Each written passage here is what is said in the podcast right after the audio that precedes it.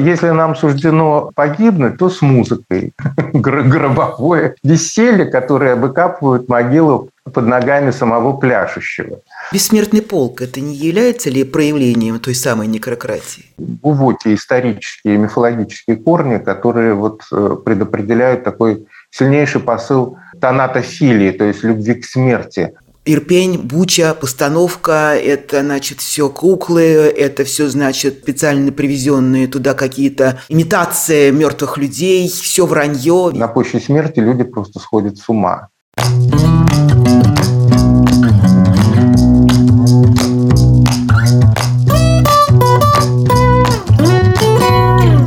Добрый вечер, дорогие друзья, дорогие наши зрители, дорогие подписчики. Это канал The Insider Life. Меня зовут Ксения Ларина. И как обычно, каждую неделю мы встречаемся в нашей виртуальной студии с гостями, чье мнение нам кажется важным, интересным и авторитетным, и надеемся для вас тоже.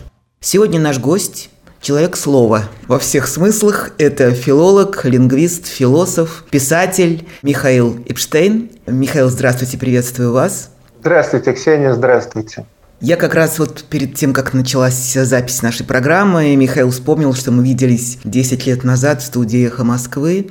Это было задолго до войны, даже не задолго, а даже до мысли о войне задолго. Это была совсем-совсем другая жизнь. Но хочу сказать нашим зрителям, что есть неизменные вещи. И Михаил Эпштейн по-прежнему вместе со своими коллегами определяет э, слова года. И это длится сколько лет?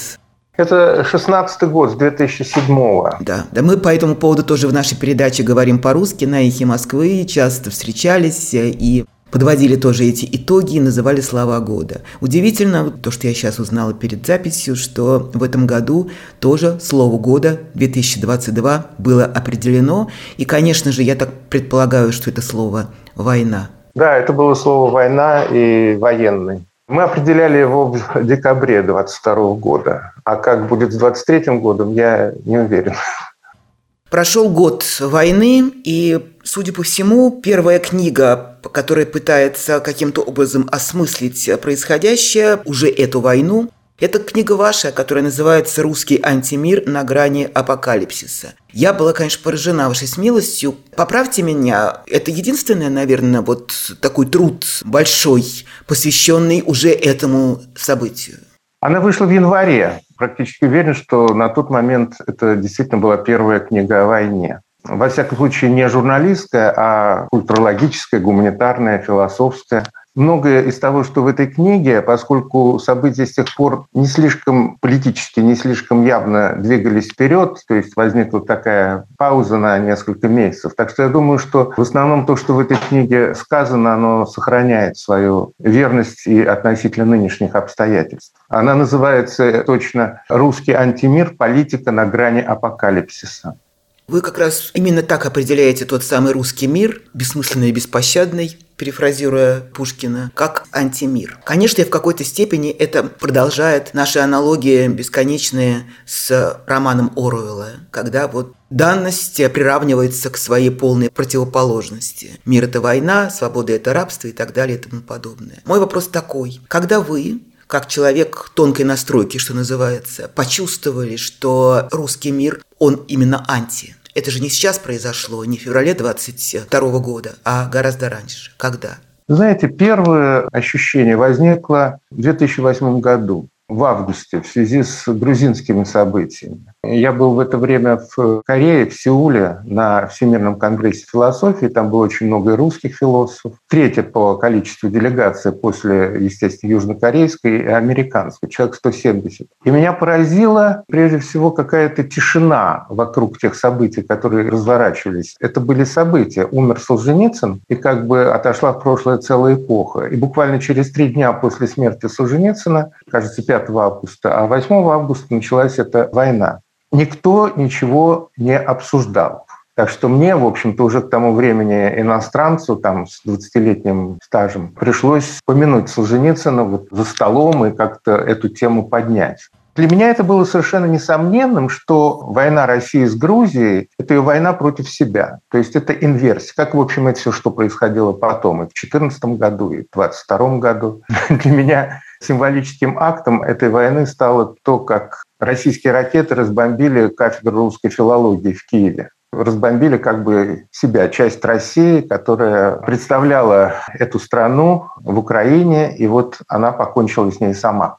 Это началось, на мой взгляд, в Грузии, потому что никто не отменял закона евангельского, какую меру мерите, такой вам отмерится. То есть, когда одна страна разрушает целостность другой страны, утверждает свое право на это, эта мера будет приложена к ней самой. Действительно, начались тогда такие разговоры в э, Татарстане, в Башкирстане. А почему, собственно, Грузия может распасться, там от нее может отделиться там Южная Осетия и Абхазия, а почему мы не можем отделиться от России? То есть есть некий закон ну, справедливости, грубо говоря, или возмездия. И потом, когда я вернулся к себе и стал по обычаю преподавать в конце августа очередной курсы осеннего семестра, и там, естественно, речь шла о России, о русской литературе и так далее, я почувствовал, что слово «Россия» по-русски звучит иначе, чем звучало до сих пор, в 2008 году. До тех пор слово «Россия» звучало не то что безупречно, но оно звучало как знак преодоленной болезни болезни тоталитаризма, коммунизма, которые страна сама нашла в себе силы преодолеть, победить свое историческое прошлое со всеми минусами, отступлениями и так далее. И вдруг обнаружился какой-то новый призвук этого слова. Оно стало звучать так, что не хотелось его произносить, или приходилось его произносить с некой оговоркой, с некоторым стыдом. И, конечно, вот это вот ощущение, что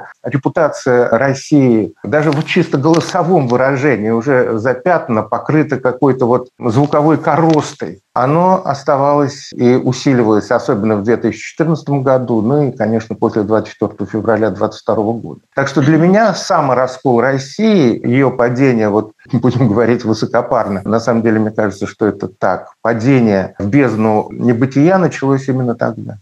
Сегодня многие называют эту войну войной цивилизаций. Собственно говоря, так определяет эту войну и российская пропаганда, так и определяет эту войну весь мир. Война цивилизаций прошлое с будущим, зло со светом, тьма со светом и так далее и тому подобное. Только российская сторона, Россия и все рупоры этой войны, они, что называется, зеркалят то настоящее, которое нам, людям доброй воли, кажется настоящим. Но только в их устах они как-то перекладывают это на себя, обвиняя в фашизме тех, кто, собственно, является жертвой сегодняшнего фашизма, обвиняя в экспансии и в расколе, и в аннексии тех, кого, собственно, сами они и аннексировали, против кого ведется война, ну и так далее и тому подобное. Как вам кажется, мой вопрос? Это сознательная стратегия со стороны России, изображая жертву, что называется, вот известный случай. Или это случайно получилось? А вдруг они поняли, что это играет, это работает на аудиторию? Знаете, мне кажется, это глум такой, чекистский глум. То есть они глумятся. Вот они напали на Украину ровно в 4 часа, как Германия напала на Россию. Хотя, надо сказать, Германия все-таки объявила войну Советскому Союзу за час до э, нападения и даже писала огромную, так сказать, петицию, объясняющую причины этого нападения. Что происходило далее, мне кажется, с самим выбором слов, денацификация Украины, с какой стати вдруг в Украине завелся нацизм и почему он оказался направлен не против тех стран и общественных систем, против которых нацизм всегда направлен, против либеральных стран, так сказать, Запада, почему он вдруг направлен против одной и единственной страны в России, которая вдруг оказывается светочем вообще свободы и либерализма. Все это настолько как бы перевернуто. Я говорю, что мы вступили мир инверсий, то есть таких перевертышей политических, идеологических. Если мы проследим за речью, так сказать, главного лица Владимира Путина, то мы обнаружим этот чекистский глум совершенно очевидно. Потому что когда человек лжет и пытается это выдать за правду, он отклоняется от истины, ну, там, я не знаю, на 90 градусов. А здесь прямо противоположное, когда он говорит, Россия борется с колониализмом Запада, ссылаясь там на 19 век, тогда как совершенно очевидно, что это колониальная война самой России за, так сказать, возвращение своей бывшей колонии Украины. Когда он говорит о том, что Запад не предоставляет народам право на самоопределение, что Запад э, воюет против всех человеческих прав и свобод, то мы видим совершенно отчетливо признаки вот этого глумления. То есть, ну, каждому сколь-нибудь мыслящему человеку понятно, что дело обстоит ровным счетом наоборот. А это признак глумления. Мы постоянно сталкиваемся с такими явлениями, вплоть до недавнего эпизода, когда были сбиты там вертолеты самолеты над Брянской областью, как все более становится очевидно, это российская же, так сказать, противовоздушная оборона сбила свои собственные самолеты. То есть вот это попадание по своим, бомбить Воронеж. В этом ирония дьявола, понимаете, если опять-таки относиться ко всему происходящему как некой мистерии, дьявол, конечно, глумится, во-первых, над теми, кем он воинствует, а потом глумится над теми, кто является послушным орудием его руках то есть над своими исполнителями, над своими слугами. Вся эта ирония замечательно прослежена у Достоевского в главе «Черт. Кошмар Ивана Федоровича» из «Братьев Карамазовых». Да, это такой чекистский глум. Скажите, пожалуйста, то, что касается вот этого рухнувшей страны, я имею в виду России, которая вот разные есть образы, разные метафоры. Мне больше всего нравится сорвавшийся лифт, который сколько на кнопке не жми, все равно, все уже предопределено. А как вам кажется, насколько люди, которые все это затеяли, отдавали себе отчет, что будет именно так, что никаких шансов уцелеть, я имею в виду даже, может быть, не физически, а в ментальном смысле, не получится?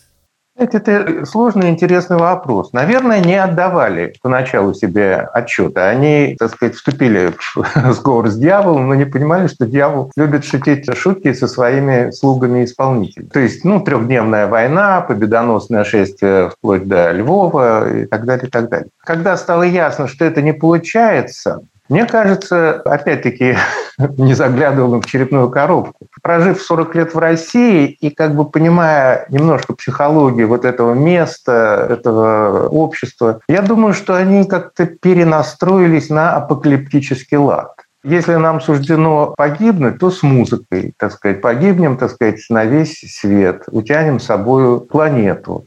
Знаете, вот у Кавки есть такой маленький пассаж. Казак когда он пляшет, пляшет до такого упора, что своими ногами выкапывает себе могилу такое дионисийское веселье, знаете, гробовое веселье, которое выкапывают могилу под ногами самого пляшущего. Это очень четко прослеживается в речах вот этого Охлобыстина и других вот этих гайдущиков, тех, которые призывают пламя разгореться поярче. Если... Дмитрий Медведев тоже отличается. А Дмитрий Медведев, да. конечно, он наконец сказал полную правду, за что мы должны быть ему благодарны, что все судили уже сколько лет, 10, где же она настоящая скрепа России, да. да, там народ, или, может быть, даже крепостное право, или там православие, самодержавие, народность. Он прямо сказал, ядерное оружие – это есть скрепа России. Апокалиптическое, по сути, высказывание. То есть то, что держит Россию, это воля к смерти, то есть воля к уничтожению всего, включая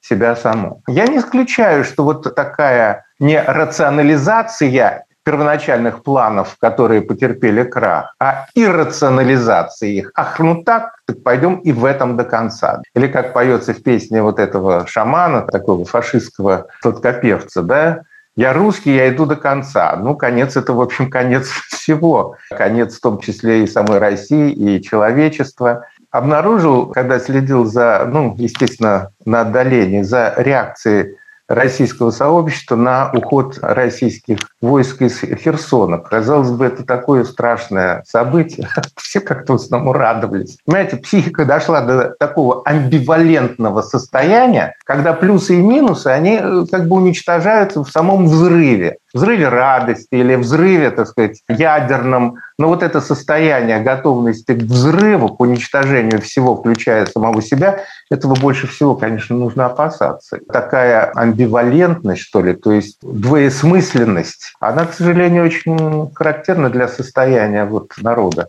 То, что касается еще одного явления, которое тоже вы наверняка заметили, не могли не заметить, это такой культ смерти – То есть главный смысл жизни – это смерть. Все началось, э, я помню, с цитаты из песни Высоцкого «Так лучше, чем от водки от простуд». А потом э, все это стало по нарастающей, стремительно э, восходить уже в какие-то выси, когда сегодня каждый самый жалкий пропагандист обязательно скажет про то, что мы все должны умереть. Давайте вспомним еще раньше, в какой-то из речей он говорил, помните, Путин Путин, они все сдохнут, а мы в рай попадем. Чем вы это объясняете? И второй сразу вопрос, угадали ли авторы этого послания, этой метафоры, что это будет народом принято, что они это поймут?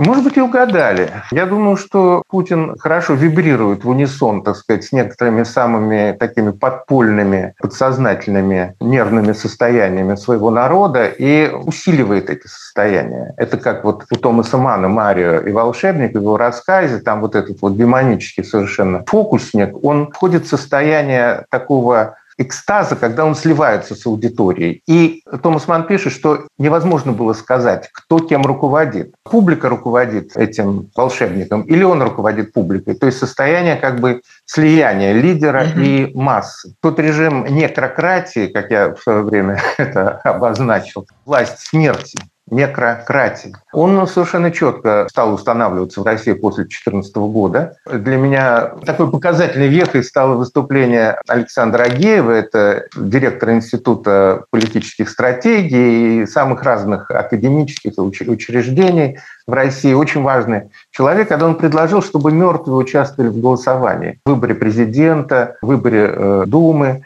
Наши деды и прадеды, они погибли в Великую Отечественную войну. Разве у них нет права голоса? Пусть и они голосуют. А потом к этому народ прибавил. Критики, комментаторы. А почему? А те, которые в гражданстве погибли, а другие? Вот это некрократия в своем как бы юридическом выражении. Причем трудно было сказать, как они реально это представляют. Ну вот семьи, например. Семья, если в ней есть погибшие, пусть у них будет там не три голоса, а пять голосов. Подождите одну секундочку, просто очень интересно. А бессмертный полк это не является ли проявлением той самой некрократии? Помните, ведь начиналась как абсолютно человеческая история когда-то, а в итоге чем кончилось-то?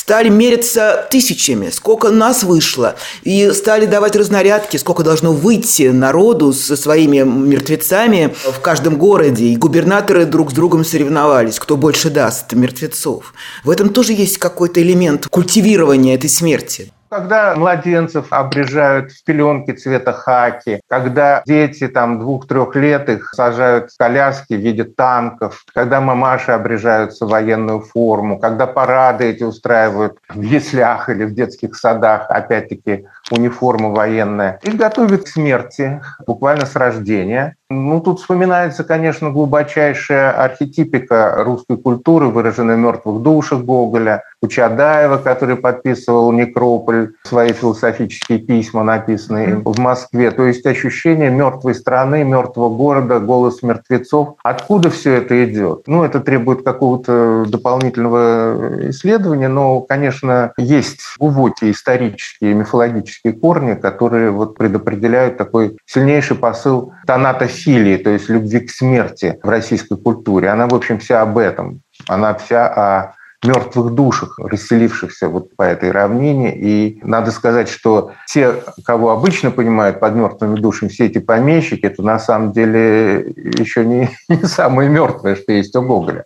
Самое страшное у него, я об этом писал, в данном контексте, наверное, стоит повторить, самый страшный образ мертвых душ – это, конечно, Россия из лирических отступлений, в описании которой Гоголь использовал все мотивы своих таких колдовских, э, ведьмовских ранних сочинений. Что же ты так неподвижно уставила на меня свои очи, и все онемело во мне, какое-то грозное облако наплывает на меня, и вот стою уже недвижимо, какая страшная, сверкающая, краса Русь, это же обращение к паночке из ВИЭ. И сейчас я вот посмотрел какие-то фотоотчеты о праздновании Дня Победы, сотни-сотни фотографий того, что происходит вот на улицах городов, так сказать, и сел. Страшно просто, понимаете? На почве смерти люди просто сходят с ума. Смерть в таких там обличьях. Это и какие-то голые женщины, которые танцуют в обнимку, так сказать, со смертью. И... Ну, подождите, ну тогда объясните мне такой странный э, феномен. При всем при этом смерти этой войны люди предпочитают не замечать, не верить в них. Ведь тогда, наверное, это тоже как-то связано с тем, что вы говорите. Ирпень, Буча, постановка, это, значит, все куклы, это все, значит, э, специально привезенные туда какие-то имитации мертвых людей, все вранье, никто их не убивает. Почему здесь такой идет отказ от э, реальности? А знаете, это так было в начале. В начале люди отказывались верить в то, что российская армия может так зверствовать. Потом, я читал об этом журналистское расследование, они стали это не только принимать, но и одобрять. А так и нужно. А нужно еще жестче. А нужно их уничтожать. А нужно на них бросить ядерную бомбу. То есть где-то после первых месяцев когда как бы, ну, народ еще сохранял некое вот чувство такого ну, достоинства у христианского благочестия, да? А потом все это перешло ведь в прямую противоположность. Так им и надо. Да, это мы сделали, и мы еще слишком были гуманны с ними. Их нужно просто детей, там, кто это сказал? Красовский, да, что детей да. нужно сжигать и тому подобное. И, кстати, когда я вот в ответе на предыдущий вопрос литературную траекторию обозначил, ну, конечно, Платонов что? со своим котлованом, да, когда вот строится котлован под здание будущего социализма, да, и оказывается, что только котлован, собственно, и построен и в него приходят э, люди со своими гробами, чтобы в нем умирать. Чвенгур – это все же символы смерти и самоистребления. Собственно, так произошло и с проектом Дворца Советов, да, который был задуман как самое высокое здание во всем мире, так сказать, выше, чем Empire State Building в 30-е годы. Котлован успели выкупить, потом началась война, и в результате они заполнили этот котлован водой, и это стал бассейн Москва, которым я сам тоже плавал. То есть все по Платону строительство останавливается на стадии котлована. Вот эта традиция смертобожия, как это называли в начале 20 века, вот там Сологуб и какие-то такие декадентские мотивы поклонения смерти, почитания смерти, это на самом деле не такое верховое декаденство, так сказать, верхов, оторвавшихся от своих низов. Это идущая снизу очень глубокая интуиция вот смерти и смертолюбия. Давайте вернемся все-таки в сегодняшнее время в буквальном смысле. Все, что вы говорите, это было, говорю я как школьница на уроке, это было очень давно.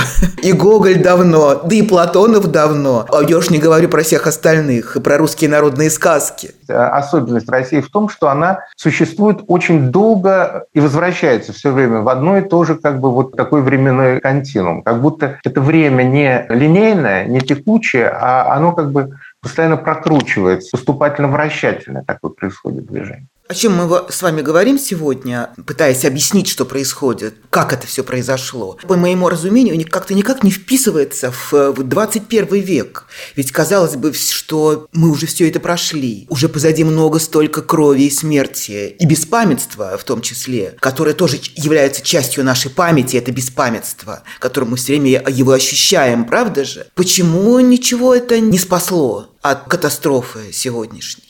Вопрос, наступил ли 21 век в России? В этом смысле в каждом месте, не только физическом, но и историческом, социальном, время течет особенно. Вот в России такой ход времени. Он такой как бы циклический. Вот как зима, лето, осень, да, они года в год, они сменяют друг друга, сменяют друг друга, и никакого другого цикла как бы не происходит.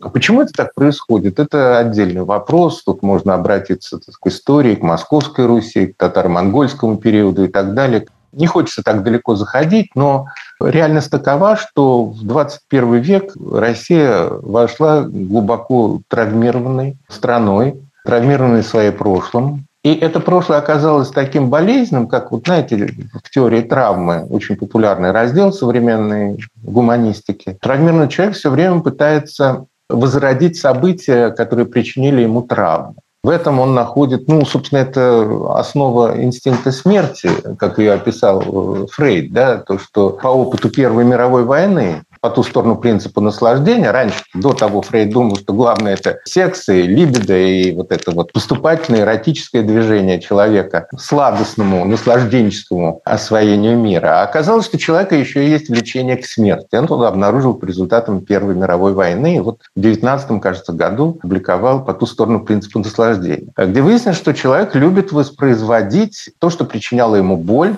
то, что его уничтожало, в этом выражается другой инстинкт, который он назвал танатосом, то есть инстинктом смерти, инстинктом стремления к небытию. Вот так получилось, что в России на протяжении всего 20-го, по крайней мере, века вот преобладало это боль, это страдание, это самоуничтожение народа, и он отыгрывает этот свой опыт травматический в 21 веке. Как вам кажется, был ли вообще шанс у России, на ваш взгляд, все-таки войти в этот 21 век? Не только в календарном смысле, но и понятно в каком. И если да, то когда? И если был, и когда вы скажете, почему он был упущен? Кто на этой развилке повел страну по другой тропинке, по другой дороге? Простите, я уже начала отвечать сама. Мне кажется, что не конкретный человек в этом виноват. Если говорить про Путина того же, есть некий такой Путин с маленькой буквы. Целая система философская или целая национальная скрепа, менталитет. Не знаю. В общем, вы мне помогите, чтобы я не путалась. Я думаю, что такая развилка была, такой шанс был. Поскольку я жил в России в конце 80-х годов, я чувствовал этот исторический подъем, я чувствовал эту радость освобождения. Перестройка, да? Да, перестройка. Каждый день мы просыпались в другой стране, открывались новые горизонты, книжные, интеллектуальные, политические. И я думаю, что если бы нашелся такой лидер, который вошел в э, такой психологический контакт с этой созидательной энергией, которая еще осталась в народе. Ну вот лидер типа Немцова, например, если бы Ельцин не совершил вот этой роковой ошибки, да, назначив выходца из ЧК своим преемником. Все могло бы сложиться иначе. Можно было бы иначе перенаправить народ, найти средства как бы энергизации конструктивных состояний, все еще существовавших к концу 20, 20 века в России, энергии стихийных и конструктивных состояний народа, особенно, конечно, в сотрудничестве с Западом, с миром деятельных, созидающих, имеющих колоссальный исторический опыт такого социального и технического и научного прогресса. Если бы Россия до конца открылась миру, но все произошло ровным счетом наоборот. И вот такой социально-политический субстрат смерти – это и есть ЧК. Вот когда мы говорим об инстинкте смерти, то прежде всего он выражен вот в этой вот прослойке общества. Вот оно овладело страной. И тот маленький Путин, о котором вы говорите, который жил в душе каждого россиянина так или иначе, да, с опытом 20 века, вот он воспрял под действием такого вот унифицированного Путина с большой буквы. Вот так оно все произошло. То есть волшебник и цирк, они слились в экстазе. Был бы другой волшебник, был бы, может быть, другой цирк. Возвращаясь к вашей книге, вопрос, который я вам задала, я задаю его многим собеседникам, что для вас эта война открыла в России, в Украине, вообще в своем понимании мироустройства. Наверняка и в этой вашей книге, наверняка об этом тоже идет речь.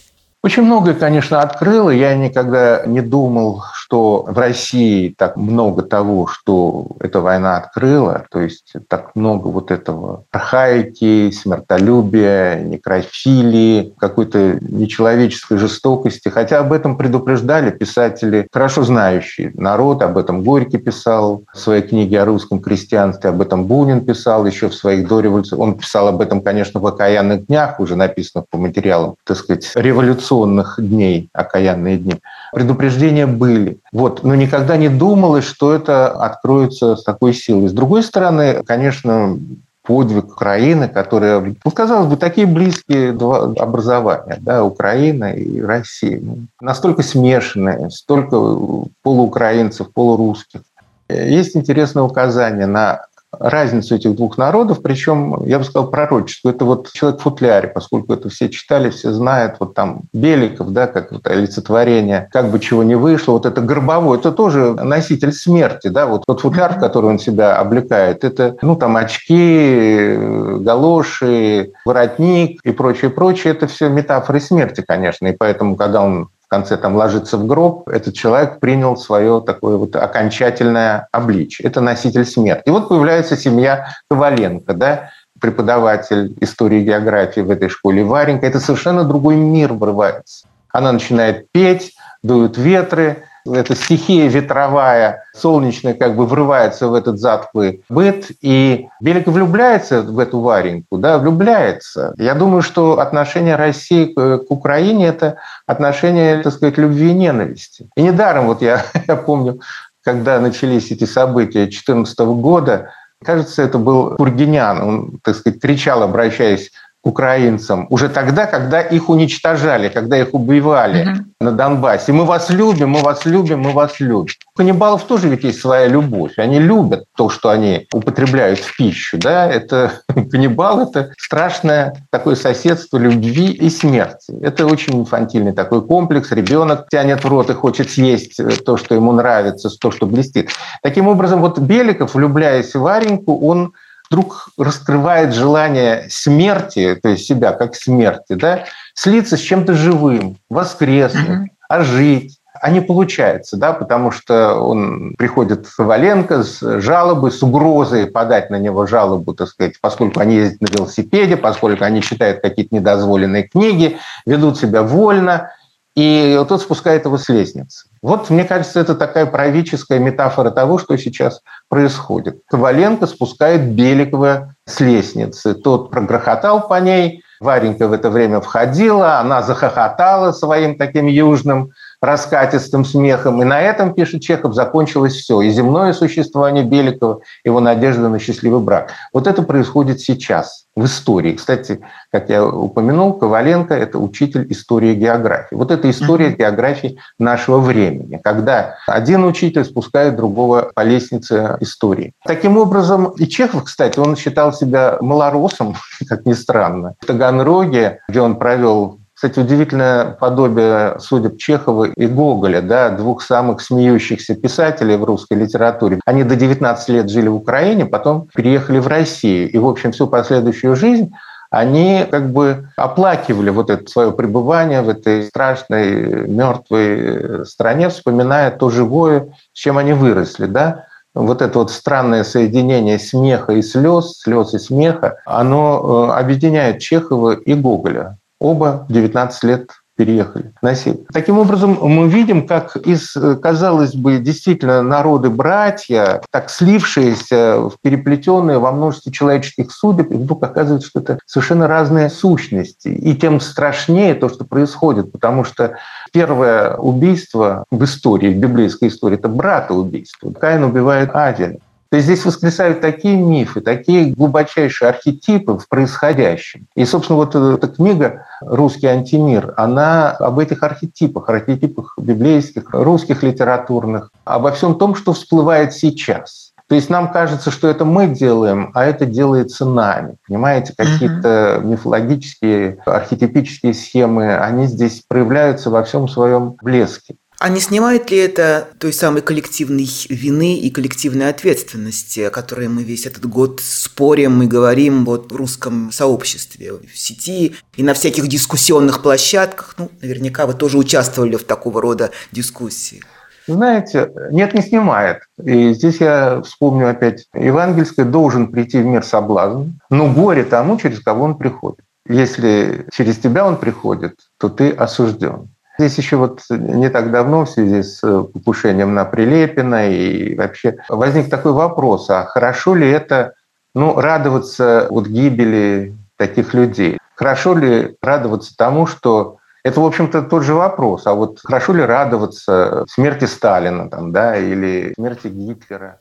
Вы знаете, я думаю, что да, в этом есть своя правда. Благословляйте ненавидящих вас, благословляйте врагов ваших. Но это речь идет о личных, тех, которые лично меня ненавидят. Да? Вот им нужно прощать. Но когда мы видим тирана, убивающего людей, или солдаты тирана, который хвалится тем, что он истребил больше людей, чем кто бы то ни было, как было в случае с Прилепиным. Да, он хвалился, что его батальон убил больше украинцев, чем какой-либо другой батальон, сражающийся в Донецке. Тогда возникают вопросы. Вот э, в книге притчи Соломоновых, там сказано, что когда праведник блаженствует, то весь город радуется. А когда нечестиво погибает, город ликует, то есть еще больше радуется. Почему? Это не личная радость, а это зрелище торжества справедливости, понимаете? Тот, кто причинял гибель, тот сам оказывается подвержен этому же гибельному концу. И тем самым спасает его смерть жизни многих и многих людей. Поэтому я бы сказал, что это не столько радость там, страданию или гибели данного человека, сколько это восприятие некой справедливости, некоторого возмездия. И, конечно, радость за тех людей,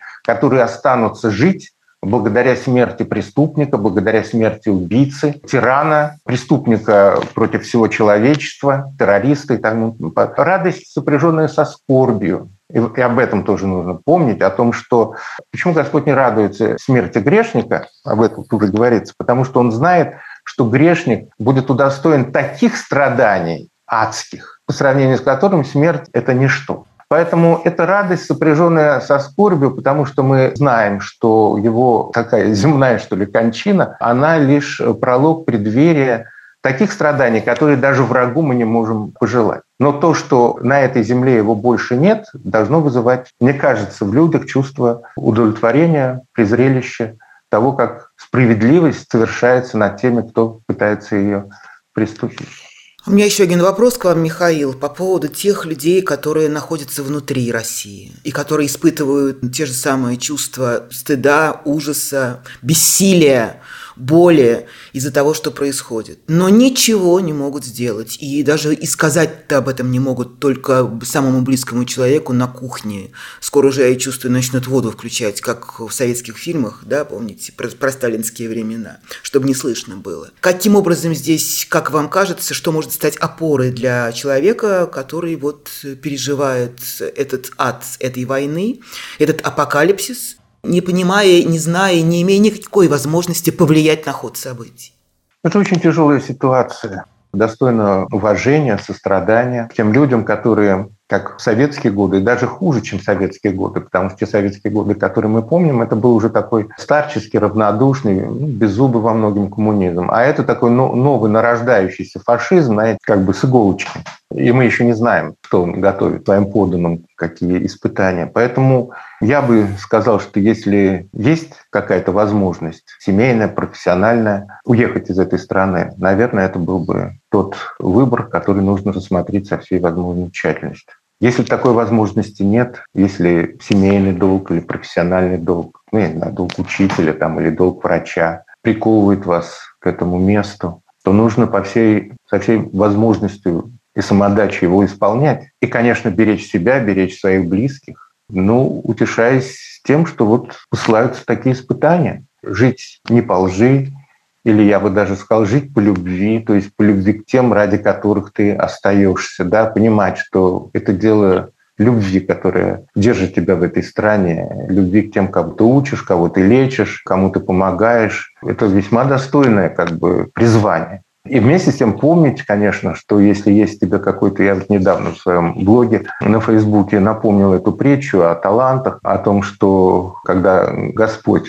ну или Господин дает своим слугам какой-то талант, Он требует от них, чтобы они вернули его приумноженным. А тот, кто зарыл свой талант в землю, тот идет в ад, во тьму. Так вот, не зарывать свой талант в землю, в том смысле, эта притча сейчас приобретает еще дополнительный оттенок, поскольку он зарывает свой талант в землю и поэтому не приумножает ее. Если ты остаешься ради земли и зарываешь свой талант в эту землю, руководствуясь таким вот ну, ложным патриотизмом и так далее, то это как раз то, о чем эта притча. Не зарывай свой талант в землю. Если у тебя есть какое-то призвание по отношению к там, близким, ученикам, там, больным и так далее, да, исполняй его. Если в этом твой талант, талант врача, талант педагога, талант сына, отца, брата и тому подобное. Это тоже талант. Но если ты просто боишься покинуть эту страну только в силу страха, то вот тебе эта притча, руководство. Не зарывай свой талант в эту землю. Беги. Беги там, беги туда, где ты можешь этот талант приумножить.